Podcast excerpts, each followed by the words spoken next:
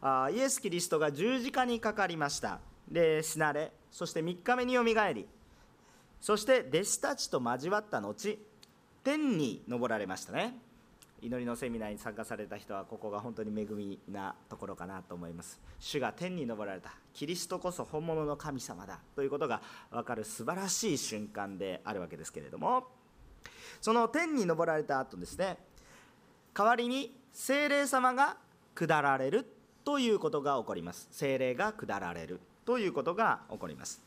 でその下られた精霊様によってかつて弱かった弟子たちが全く変えられて主による罪からの救い死からの救いそして旧約聖書の予言の御言葉を用いながら大胆にイエスは救い主だと宣言するように変えられていきます。で今日の聖書の箇所はその救い主というのは誰かというとそれがまさにイエス・キリストだということをイスラエルの人たちに弟子たちが大胆に語っている。そういう場所ですね。主の名を呼び求める者は皆救われると予言の書で宣言していたその予言の言葉をそのまま聞いて。でもその主とは一体誰か？それはまさにイエス・キリストのことですよと明らかにしているのが今日の聖書の箇所ですね。じゃあまず皆さん22節をですね今日の本文ですが22節を読んでみたいと思います、えー、今日の本文22節をお読みします。こう書いてあります。イスラエルの人たちこの言葉を聞いてください。神はナザレ人イエスによってあなた方の間で力ある技と不思議と印を行われました。それらのことによって神はあなた方にこの方の証しをされたのです。これはあなた方自身がご承知のことです。とこう書いてあります。で、えー、ナザレ人イエスによってということが書かれてあるわけですが今日もし聖書をお持ちの方はその前の1節前のところ21節にはこう書いてあるんですね。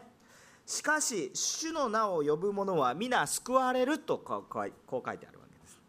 でこの主の名を呼ぶ者は救われる皆救われるっていうこの御言葉は今聞いてる私たちじゃなくてここの場面この当時のエルサレムの場面の中でその子にいる全ての人が認める御言葉なんですね。こう主というのが誰か。しかしこの主が誰かというのが問題ですね。主の名を呼び求める者は救われそれは認めてますよ。そのことは受け入れてますよ。けれどもじゃあこの主とは一体何か具体的に誰のことなのか。ということですね。何かよくわからないぼやっとした神様なのか。そういうわけではなくてこの主というのがイエスだというふうにこの22節は教えてるわけですね。で神様がこのナザレ人イエスによって多くの奇跡を行われたということを人々はたくさん知っているんですね。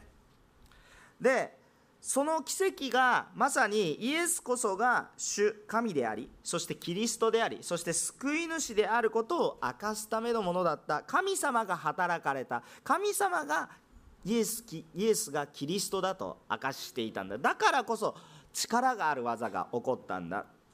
でそのことをですね言っているんです。本当に面白いことは神様ご自身がイエス・キリストを証明していってるんですね。でこのことがすごいことなんです。でちょっとこの奇跡ということに対してちょっと注目をしていきたいと思うんですがこの奇跡というもので大切な理由は何か？奇跡が起こる神様が起こされる奇跡が重要なことは一体何かというとその現象自体が目的ではありません。何か奇跡的なことが起こるその現象が目的ではないんです。私たちはよくその現象を目的とします。病が癒される。なんか天変地異が起こる。そのようなことの現象を私たちは求めるかもしれませんがそれは大きな間違いで私たちがその起こっているその現象というのが神様がイエスがキリストであるということを証明するために起こしているので目的はキリストなんですね。目的はキリストなんです。だから怒るか怒らないか怒らなくてもキリストを見ていればもうそれで十分目的は達成されていくわけですね。ですから私たちが注目していきたいのはその奇跡の現象を求めるのではなくキリストを求めるようになってくださいということを皆さんにお伝えしたいことですね。もし奇跡が起こったとしたとしてもキリストにお出会いできなければ結局虚しいんですね。結局虚しいです。良いことが起こったとしても結局虚し。い病が癒されて10年寿命が延びました。でも結果が同じであれば虚しいわけです。結局死んで終わりだと虚しいわけです。でもキリストに出会うと変化が起こるんです。だから目の前の現象だけのことを追い求めるのではなくもちろん主は力強く働いてくださる方だから慰めもあり癒しもあると信じます。そのために真剣に祈ります。もう祈らなくていいとか求めなくていいということじゃなくて真剣に祈ります。しかし求めるものの行き着く先はキリストであるということをはっきりと持っていなければこれは虚しいことになります。神様は奇跡を起こしたくて自分の力を見せびらかして奇跡を起こしたんではなくてキリストを見せるために奇跡を起こしているんだ。主の名を呼び求めるものその主とはキリストなんだということを呼び求めるそれは旧約聖書の中では隠されていた秘密だと言われていますけれどもしかしそれは同じことです。ね旧約聖書でたくさん起こっている奇跡も結局イエスを指し示す。まあ後で映画の予告編を流すんですけど、まあ、予告編みたいなものですね。中身は知らないけれどもちょっとだけ味を知る。そのようなものですね。ですから私たちはそのようなものとして本当にキリストが私たちの主私たちが見るべきものはキリストなんだということイエス・キリストなんだということをここで注目したいわけです。でさてこの本文の方にまた戻っていきたいと思うんですがイエスご自身があのまあ証ししてるっていうことはですね神様自身がイエス・キリストを証ししてるっていうことは実は皆さん知っているでしょうと書いてあったんです。さっきの22節ね。本文ですよね。22節ね。ね、どう書いてあったかって言ってそれらのことによって神はあなた方にこの方の証しをされたのです。これはあなた方自身がご承知のことです。あれなんだ知っているんですか？っていう話だ。知っている方のことをどうしてこんなにたくさんのことを言っているんですか？私たちは聞いてても見てても言われたってわからないんです。今ここの中にイエスがキリストだって言って私がはっきりと宣言しましたけれども、えっと、まだイエスがキリストうんそうですか？って思ってる人はたくさんいると思います。受け取れないわからない実際に起こってもそれが何なのか見えない。見ていても何をやってるのかわからない、えー、そういう事実があるわけです。ですからそのことをはっきりと実感させるためにこの今ペテロが精霊様に満たされてメッセージをしているわけですね。で実際にイエス様がエルサレムに入ってくる時十字架にかかる前エルサレムに最後に入ってこられる時人々はどのようにしてイエス様を迎えましたかその記録はたくさんの福音書に書かれてありますけれども代表的に、えー、マタイの福音書の1章のあ21章の1節から11節のあたりを見ると、えー、まあ、ダビデの子にホサナと言ってですねこのエルサレム中の人たちがですねわーっとこういうふうにですねイエス様を拝んでロバの子に乗ってとかっていちいちこれ全部予言なんであのいちいち話してもそれはそれで恵みになるんですね。またあの聞きたい人はぜひ聞きに来てください、えー、本当にたくさんもう旧約聖書までずっとつながっていく予言につながっていくようなんですね、まあ、とにかくイエス様がこのエルサレムに入っていく時にダビデの子に干さなってみんな万歳万歳って言ってるわけですよ。でもともと万歳っていうのは、まあ、あの日本語ですけどもね。あのちょっと、えー、対象が違うかもしれませんけど意味的にはそういうことです。ホサナってどういう意味かっていうとどうか救ってくださいっていう意味です。どうか救ってくださいっていうのがホサナっていう意味なんですね。外国語なんでちょっと感覚なんか感じるものがないですけれども。ホサナっていうのはどうぞ私を救ってくださいっていう意味なんです。だから主に対してキリストを主だと思ってるからこそ救い主だと思ってるからこそどうぞ私を助けてください。私を救ってくださいと呼んでるわけです。彼らは言ってるんです。言ったんです。誰からも強制さ弟子たちがアレンジしたわけじゃないんですよ。さああのイエス様がこれから来るからね白っていう葉っぱがないんだけれども白取ってきなさいと。あらかじめ用意しときなさいと。でない人は上着でも置いていいからとにかくその花道を作ってね。そして神様を本当にイエス様を迎えましょうって言ってたら分かるけど言ってないんですね弟子たちはそんなこと。もう自分たちで自主的に「ホサナ!」って言ってるわけですよ。助けてください。でこの「ホサナ」っていうのはその「助けてください」っていう意味が転じて実際に助けてくださる方に対して褒めたたえる言葉になってるんですね。あなたこそ助け主ですって言ってる言葉になります。私を救ってください私を救ってくださいっていう意味なんですけどそれがまあ標語みたいになっちゃって。でこれがあの「あなたこそホサナです」って言ったら「あなたこそ救い主です」みたいなそういう風な感覚。だから、まあ、さっき私は万歳って言われたんだけど、まあ、イエス様万歳って言ってるわけですよ。そのようなものですね。あのそのように迎え入れたんですよ。で迎え入れたその本人たちは何なんですか？今聞いてるあなたたちでしょ？あなたたちも実際にイエス様がすごいことをたくさん行われたことを見たり聞いたりしてああ神の人なんだということが分かったので救い主だと認めたでしょ？その救いというその救いの意味の理解はちょっと間違っていたとしたとしてもでもこの方が私を救ってくださる方であるっていうのは認めたでしょってそういうふうに言ってるわけですね。今聖書の話をしていますね。でも23節なんですよ。問題は。だから人々はイエスが何らかの救い主であるということ。分かっていないけど認識したいにもかかわらず23節です。何でしょうか？こう書いてあります。あなた方は神の定めた計画と神の余地とによって引き渡されたこの方を不法な者の手によって十字架につけて殺しましたと。あれだけ干さな万歳って言ってたのに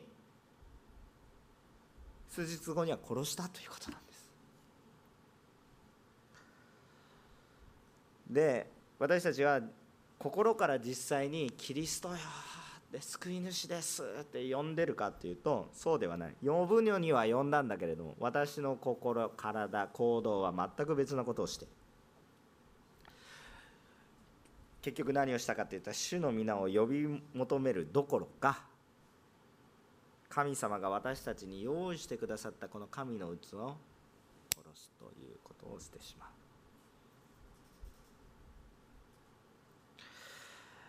で私たちがしかも自分の手で殺したのではなくて、ね、当時の人たちね自分の手で殺したのではなく誰の手を？不法な者の手。つまり立法を知らないような何が正しいか悪いかもわからないようなものに対してその手を汚させたんです。自分の手は汚さないで。殺させて。何が善悪かもよくまだわからないような人たちには「はいやりなさい」って。これとんでもないことですよね。自分はもうもう少し神様のことを分かってるんです。でも神様のことを全く分からない人たちにあこれわけの分からない人ですから死刑にしてくださいとで自分たちは死刑にせずに。自分たちはその死の責任を負わずに。はいローマの人たちがやりました。違法人がやったんです。バカですね。とそのような誰が一番愚かで最も愚かで哀れなのかってつい最近まで「干さな!」と言ってたわけのに。その少し後にはもう謀略を巡らして自分の手は汚さずそして人の手を汚さしてそして罪に手を自らも染めていくとそのような現実があったんですね。で今日は私たちがこの現実をはっきりと見たいということなんです。今これが単なるエルサレムの時代の話。当時のイエス様の時代の話どうか遠い外国の話ということではなくてこの十字架のこの悲劇のいやこの奇跡の真実が今日私たちの中にリアルになっていってほしいと願っているんですね。そのことを示すのが今日のこのペテロのメッセージですよね。イエス・キリストこそがキリストなんです。オンリーワンですね。唯一なキリストなんですね。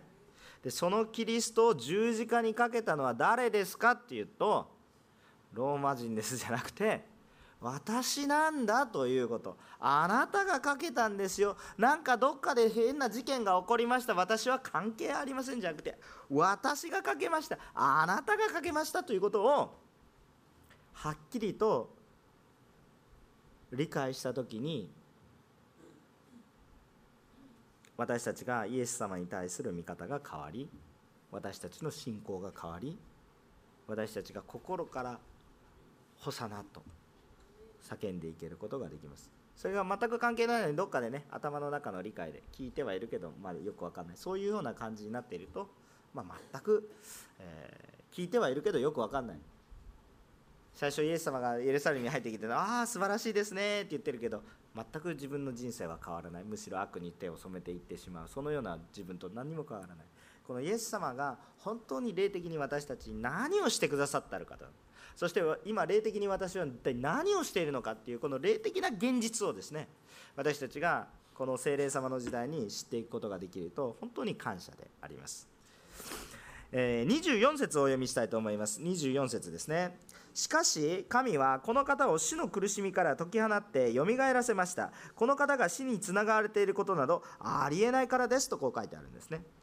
キリストは死から復活されましたよということなんです。いいですか？もう一回整理します。最初に話したことは何ですかっていうと私たちがキリストがこそが救い主なのにそのキリスト救い主を私たちが殺したんだという事実を知ってくださいということ。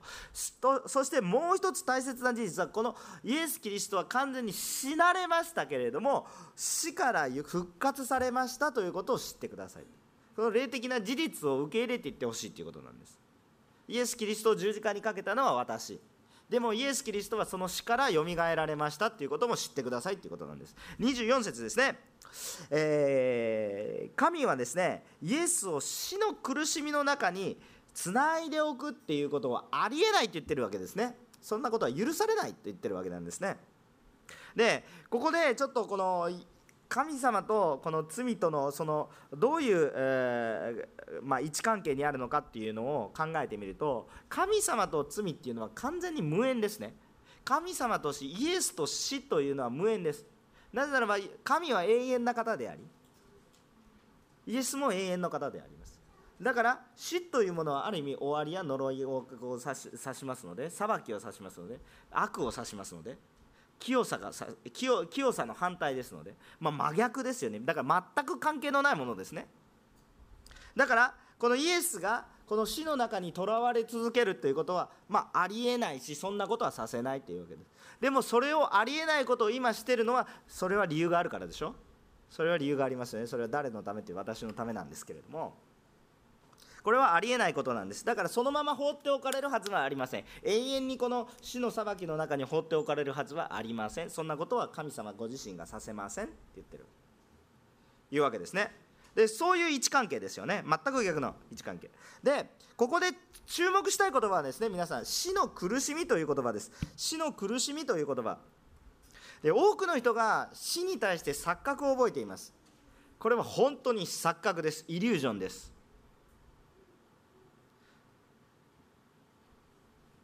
えっと、この錯覚に陥ってない人は死にたくないと思ってるんですけども錯覚に陥った人は死にたいと思います。ですから錯覚に陥らないでください。悪魔は錯覚を見せてきます。どどういう錯覚でしょうかっていうと死んだら楽かなっていう思い皆さん思ったことないですか？死んだら楽になる。ね、死んだら楽になるとあまりにも現実が苦しくてね死んだ方がましだ、ね。まあ、表現としては分かりますよ。何を表現してそれぐらいしんどいんだっていう表現であることは理解できますけど本気でそれを信じたら死んだ方が楽だ。これはイリュージョンです。死とは一体何でしょうか。死とは基本的に罪の結果です。そして死とは何でしょうか。その罪が招いた呪いであるわけです。裁きであるわけです。だからはっきりと言いますけれども死ぬということは楽になるのではなく裁きを受けることむしろ苦しみがあるということです。しかもそれは永遠の苦しみ終わりがない苦しみです。解放されるどころかさらに苦しくなるんです。なんでそんなこと私は聖書を信じますので、ね、24節書いてあるでしょ。しかし神はこの方イエスですよ。イエスを死の苦しみから解き放ってよみがえらせました。それはどういうことでしょうか。罪を背負って死ぬということはどういうことでしょうか。苦しみの中にあるということですよ。はっきりと聖書書いてあるでしょ。死んだら楽って書いてないでしょ。死んで安らかに眠ります。書いてないでしょ。安らかなどころか。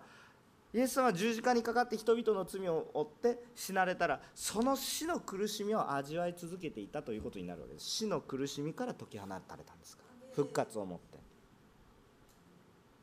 だから死に対して死んだら楽だというのは錯覚だと覚えておいてください。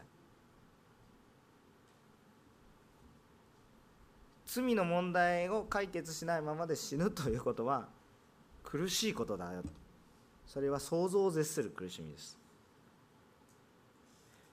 その現実を皆さんちゃんと見てくださいねっていう話を今してるわけ。じゃあそう考えるとちょっと死の絶望感に満たされるわけで。絶望的になるわけ。なんで絶望的にみんな死ぬじゃないという話ですよ。わかりますか？だからこれが罪と死の裁きの現実なんです。これは恐ろしいほど厳格なまでに厳粛な話です。もう恐ろしいほどに平等です。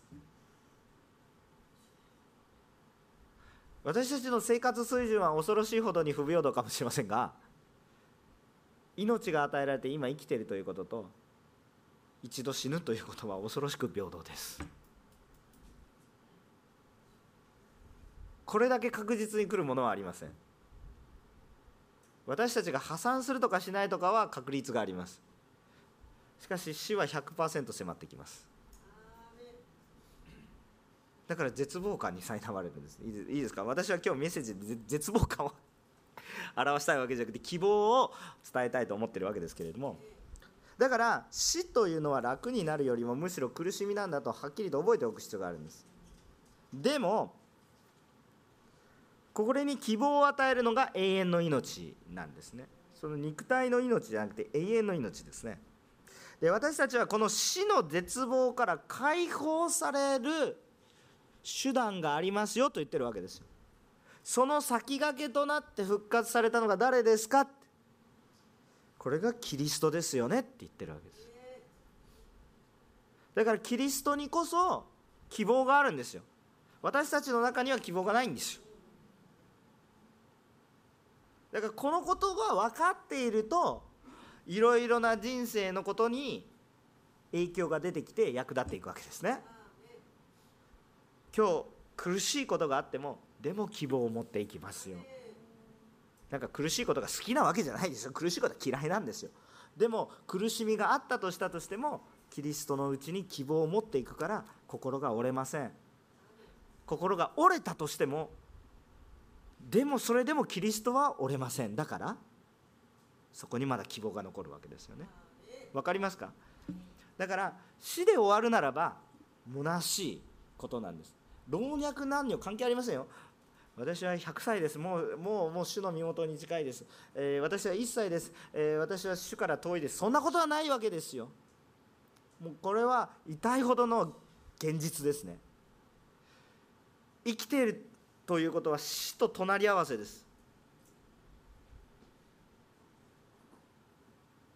私は死なないと思っているのは本当に錯覚ですよね。本当に生きていること。その毎日毎日その死と直面する本当にお医者さんたちがいらっしゃるかもしれませんけどもしいたら分かると思います生きてることは死と隣り合わせだって本当によく分かります考えれば考えるほどそうです生かされているっていうことは素晴らしいことです。でもこの生かされてる間にちゃんと命の希望死の解決それを打ち破られた方が紛れもなくイエスなんだということを知らなければ本当に難しくなってしまいます。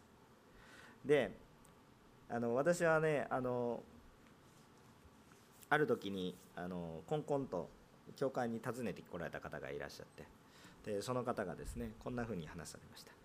あのなんかある異端がですねたくさん家にピンポンしてくるからもう来ないでくださいっていう それそれをね、えー、教会がやってると思ってたんですね。でそれであのー、まあ半分ちょっと苦情みたいな感じで来られたんですね、えー、でも、まあ、実際には私たちじゃないわけですよ。だからね、えー、異端だって分かるすぐなああれだなと分かるわけですけれども、えっと、でその時にあのまああのそれでお困りでしたむしろあの私たちが相談に乗りますと。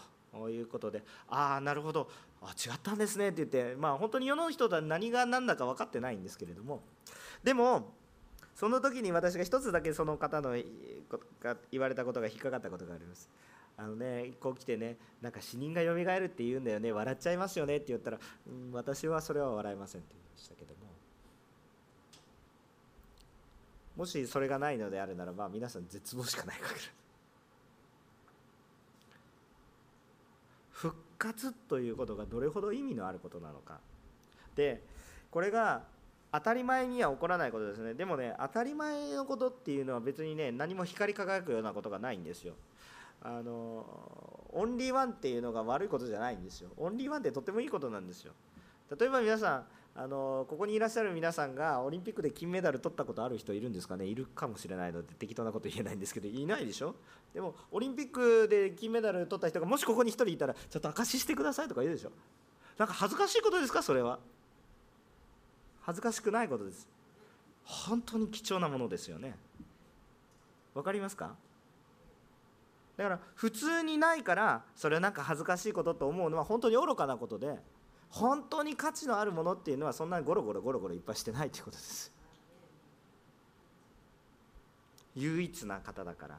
本当に私のために死なれてよみがえられた方だからこの方を間違ってはいけません。ここに希望があるんだという話をしているわけですね。このイエス・キリストは死につながれていることなどありえないんです。でそのありえない理由が25節から28節まで書かれてあるわけですね。25節から28節まで書かれてあるわけですけれどもこの御言葉は、えダビデの詩編です。ダビデの歌詩編 16, 16編の8節から11節までの引用ですね。詩編の16編8節から11節までのこの引用でございます。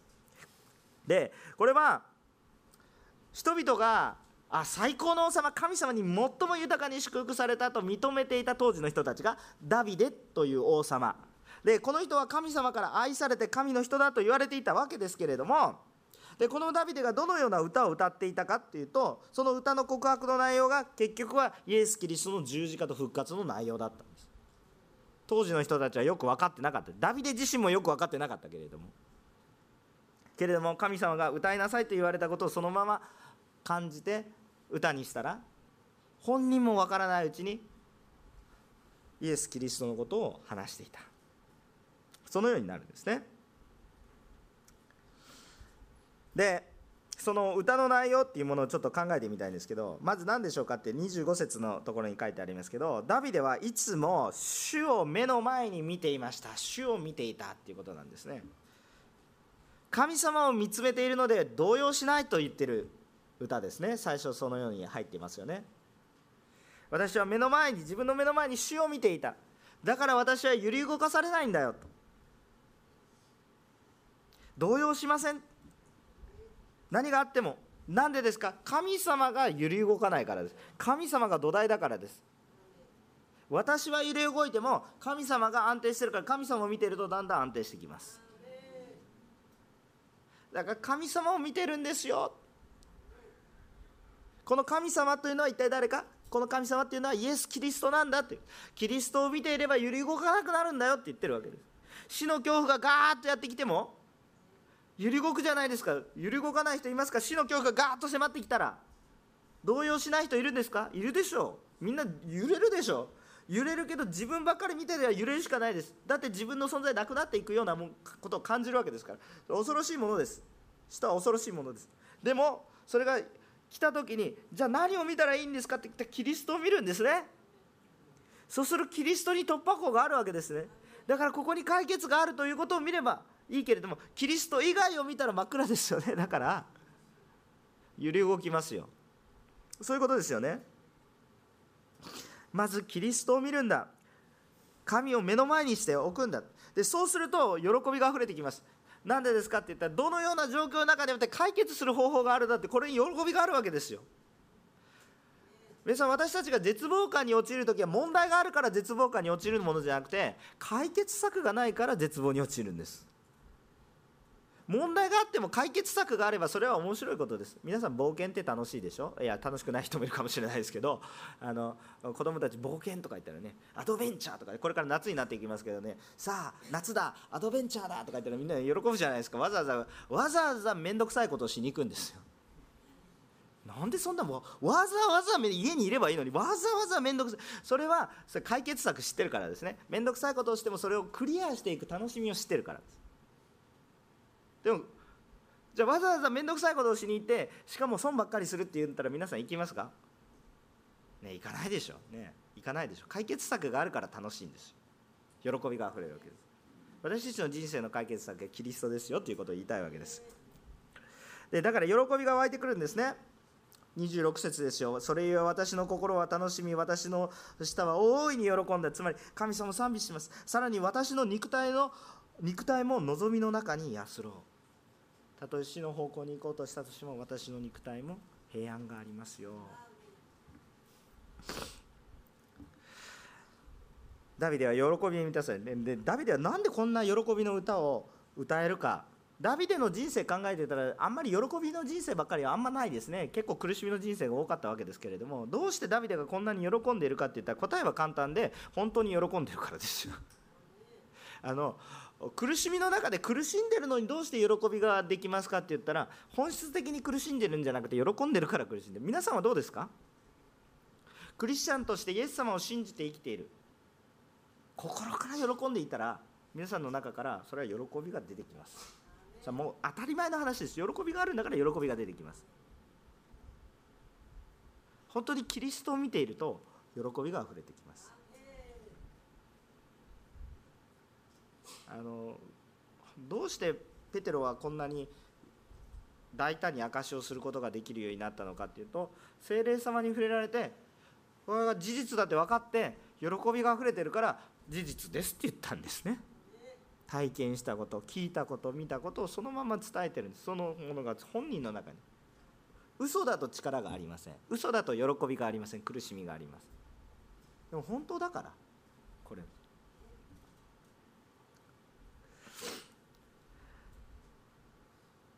そしてですね29節から31節まで至る時にペテロがこのことをはっきりとダビデの賛美している内容をはっきりと示していくわけなんですね。でそれは一体何かっていうとまあ、29節でこう書いてあります。兄弟たち、父祖ダビデについては、私はあなた方に確信を持って言うことができます。彼は死んで葬られ、その墓は今日まで私たちのところにあります。こういうことを言ってる。この歌をダビデが言ってる復活の喜びを言ってるわけですけれども、ダビデ自身は死にました。それははっきりと言います。墓はあそこにあります。なんでここまではっきりと墓があるかって分かりますか？ペテロはこの墓の横で話してるんです。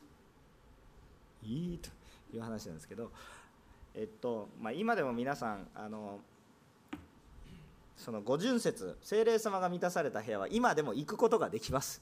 今でも残ってますからその部屋。こここのぐらいの大きさです。行くことができます。行きましょう。行きたいんですけども皆さんと一緒に。あのえっとエルサレム行くことができます。ちょっとお高いですけれども行く価値はあると思います。学んでね祈ってからですけどね。ただ行っても意味ないですよね。学んで祈って行ったらいいと思いますけどこれぐらいのスペースの部屋があります。その1階に何があると思いますか？ダビデの墓です。あ本当にあります。あの行くことができます。1階はあのユダヤ教の人たちが本当に今でも祈り捧げてたりします。でその2階で聖霊様に満たされるようなそういうことが起こって。で満たされてみんながその家に集まってきたんでしょ？で降りていったんでしょ？でそこで話してるんでしょ？ペテロが11人の弟子たちと一緒にバーって立ち上がりながら宣言してるんでしょ？ダビデの墓どこにありますか？目の前にあるじゃないですか。これはダビデの墓です。ダビデは確かに死にました。見たらわかるでしょ？う墓です。それは全ての人が認める墓です。だからダビデが復活したんじゃないよ。ダビデが自分の力で復活するということを言ってるんじゃないよというのははっきりと分かります。常識を知らないわけで常識は当たり前のことはそんなことは分かります。全ての人は死にます。そんなことは分かります。常識をしかし超える神様。本当に素晴らしい奇跡が起こったので私たちが救われる私たちは普通のことは普通にやっていって救われるような人間じゃないんです。普通のことを普通にやっていればそのまま普通の罪に苛まれてそのまま滅びに至る。そうではなくて普通のことを普通にやっていた時にどうしようもなくその罪から逃げられないその絶望感に引き立ってる中に特別なことが起こったから私たちが救われる。そういうことなんですよね。だからダビデが示しているのはダビデ自身のことではないですよ。その子孫のある一人の話をしてるんですよ。それはキリストですよっていう話を今してるんですね。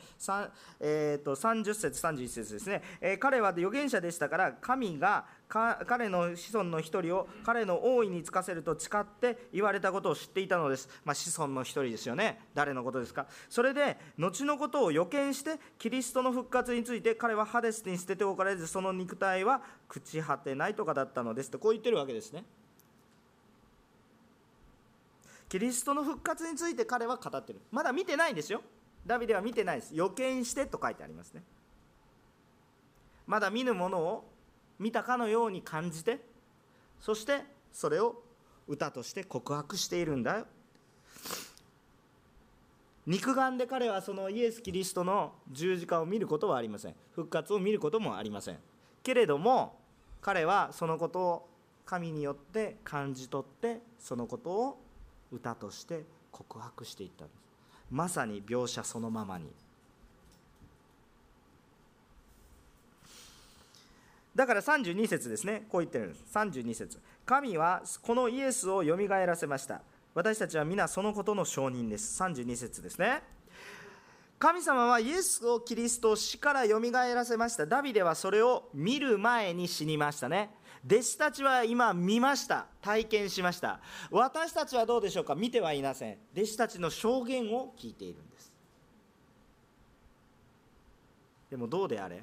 私たちは皆キリストの証人となります。それはどうですか？信じることによってそれが起こってきます。えー、何？信じたらそれでいいんだ。いいの？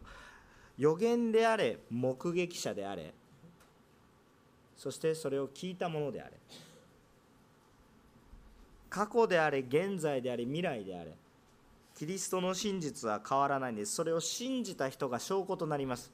なぜならばその人の人生が変わってくるわけです。その人の人生に喜びが湧いてくるわけです。その人が困難や絶望の中でもいつも希望を持ち続けるからです。その人のうちに力が見えるからです。その人のうちにキリストが見えるからです。それはなぜそうなるか？簡単なことなんです。イエス・キリストの復活が偽物であるならばそんなことは起きないです。イエス・キリストの復活が事実であるからそれが起こるんです。本物だから力があるんです。本物でなければ力がないんです。弟子たちはなんでこんなに迫害される危険性があるのにイエス様ははっきりと復活されたんだということをずっと言ってあなたが殺したんで普通嫌でしょ。パって出てきてあんた人殺しですと言われたら気分いい人いらっしゃいますか？いないですよね。なちょっとあなた自身がおかしいんじゃないですかっていうふうに言うでしょ。でもわざわざ正常心であるのにもかかわらずですね常識は知っているにもかかわらずなぜそんなことを言うんでしょうか。しかもそれただ言って気分がいいで自分のこの命の危険がないかそうじゃなくて命の危険がむちゃくちゃあるわけですよ。その中にわざわざ自分で飛び込んでいってなんでそういうことを言うのか。っていうこと皆さん偽物のために命を懸けますか。本物だから命を懸けていくわけですよ。イエス・キリストの復活は事実でこれを信じて受け入れた時に本当に人生が変わるから。弟子たちはそれを感じたから。それを語り。そしてダビデ自身もよく分かってないけれども神様という神様という方に触れた時にこれを言えと言われたから喜びを持って言ったわけです。全部は分かってないですよ。ペテロも全部分かってない。私たちも全部は分からない。けれども変えられたという事実本物だという事実ははっきりと分かる。現代の私たちも変わりないんです。復活のイエスを自分のうちに体験した時に私たちは途方もない喜びにあふれ人生が変わります。人生の状況が変わると言ってるんじゃないですけど私が変わると言ってるんです。33節から35節ですけれども33節から35節ですけれども復活の主はですねイエスはですね弟子たちの交わられた後天に昇られました。天に昇られた後下ってきてその後に、まあ、精霊をあこの、えー、下ってきたの精霊が下ってきてるんですけど精霊が下られてそして私たちに今この起こっていることが起こっていますよっていう話を今しています。33節から35節。でこの精霊が下ってきてる現象についてはその下ってきた現象を目撃した人たちが目の前にいるので精霊がいないとは言えない状況なんです。その状況を否定できないんです。なぜならば今ここで証ししてるその集まった人たちはその精霊の現象を見て何だろうと思って不思議に思って集まった人たちだからこの現象の説明をしているので精霊が下ったということに対してはある程度の認識があるわけですね。だから否定できないんです事実。外国語で喋りまくってる。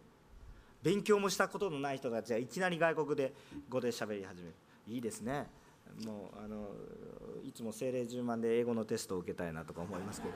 あの本当にいやそういうことじゃない目的が違うからそういうことにはならないんですけれども目的はイエス・キリストを証しするためにそういうふうに言葉が与えられてるんですね。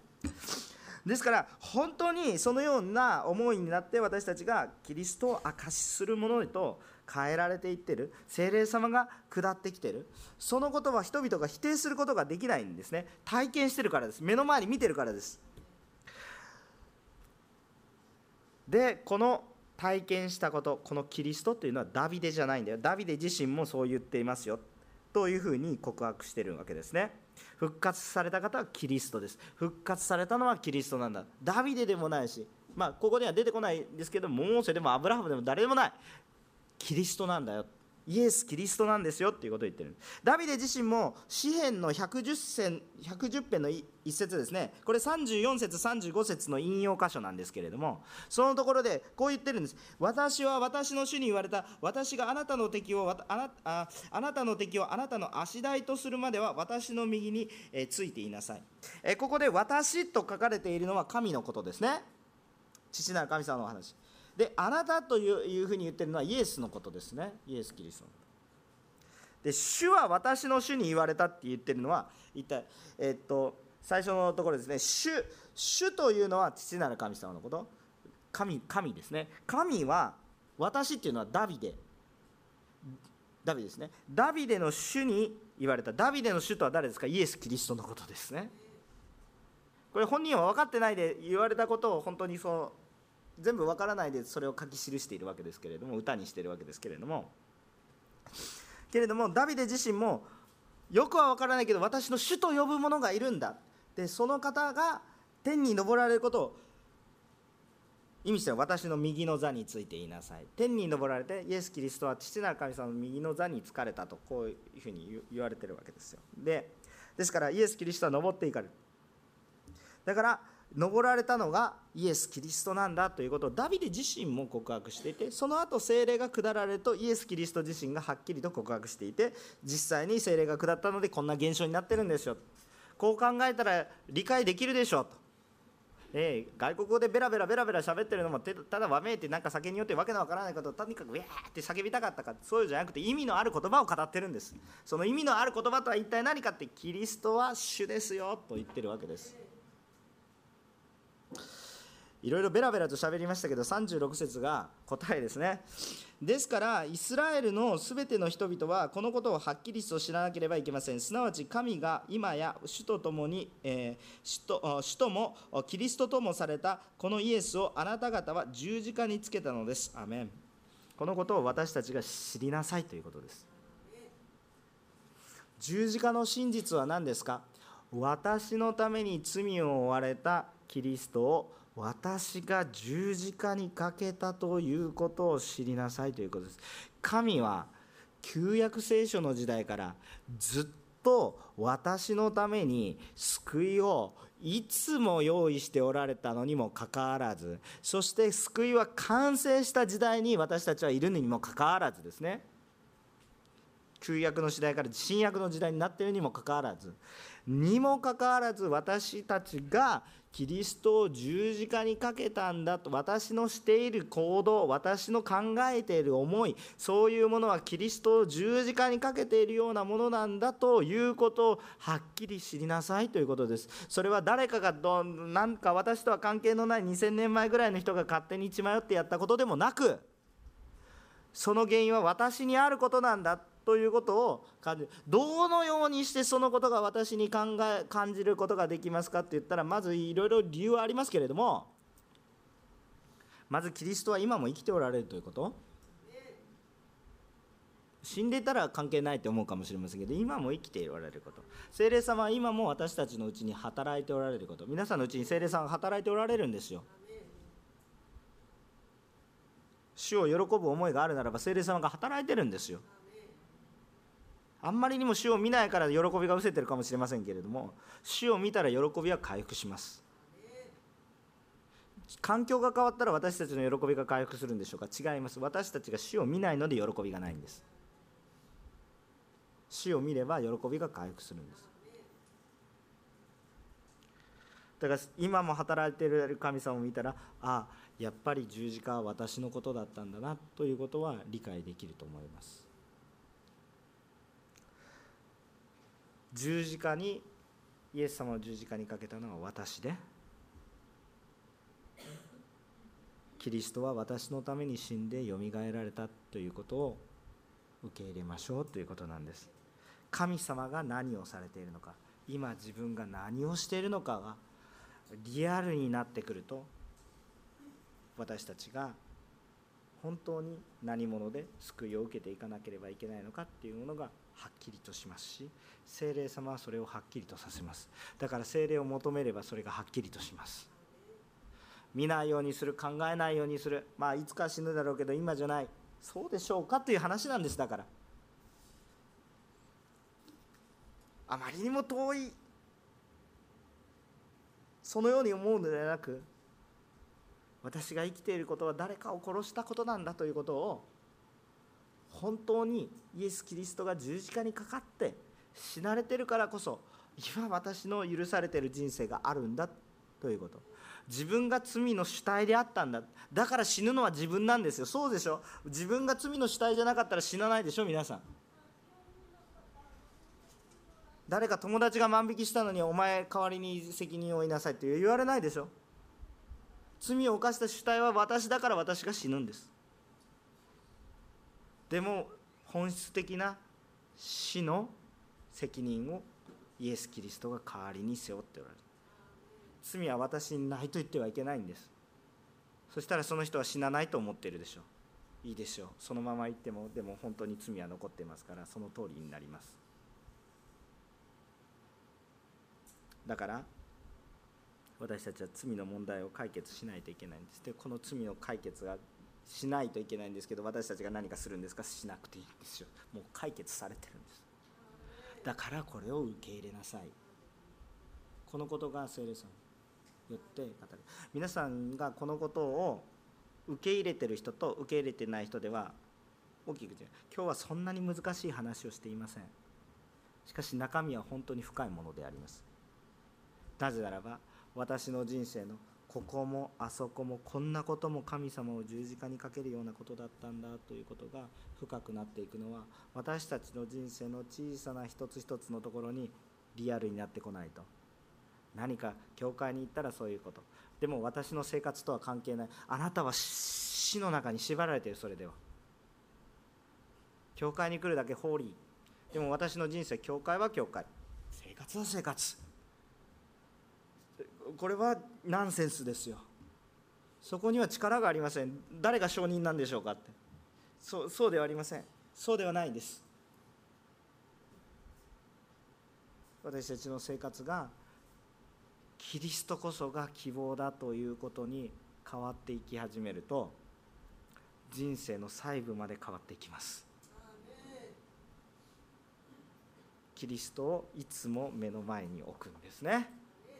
そうするとそこが希望なので虚しくならないんです。神を見上げることができなくなってくると力がなくなってきますから。でもそのことを助けるために精霊様が置いてくださっているのが皆さん兄弟姉妹で。だから祈り合いなさいって言っていて。この気づけ気づくことができなかったイスラエルの全ての人々に対してペテロが送られて後にパウロが送られて違法人に。すごい神様のご計画？神様はいくら語ってもう語ってるんです。神様はねもう語ってるんです。語ってないんじゃないです。もう読めばいいでしょ？語ってるんでしょ？神様語ってないとどの口が言えますか？語ってるでしょ？新しい言葉は何もないわけです。聖書の聖書の御言葉はもう2000年前の言葉です。新しい言葉なんて何もありません。もう語られてるんです。でも気づかないでしょ？わからないでしょ？私自身も分かってないかもしれません。その深さ高さ広さをね。でもだから誰かを通して使わされたんです。今日も皆さんも使わされますし今日私はそのためにいます。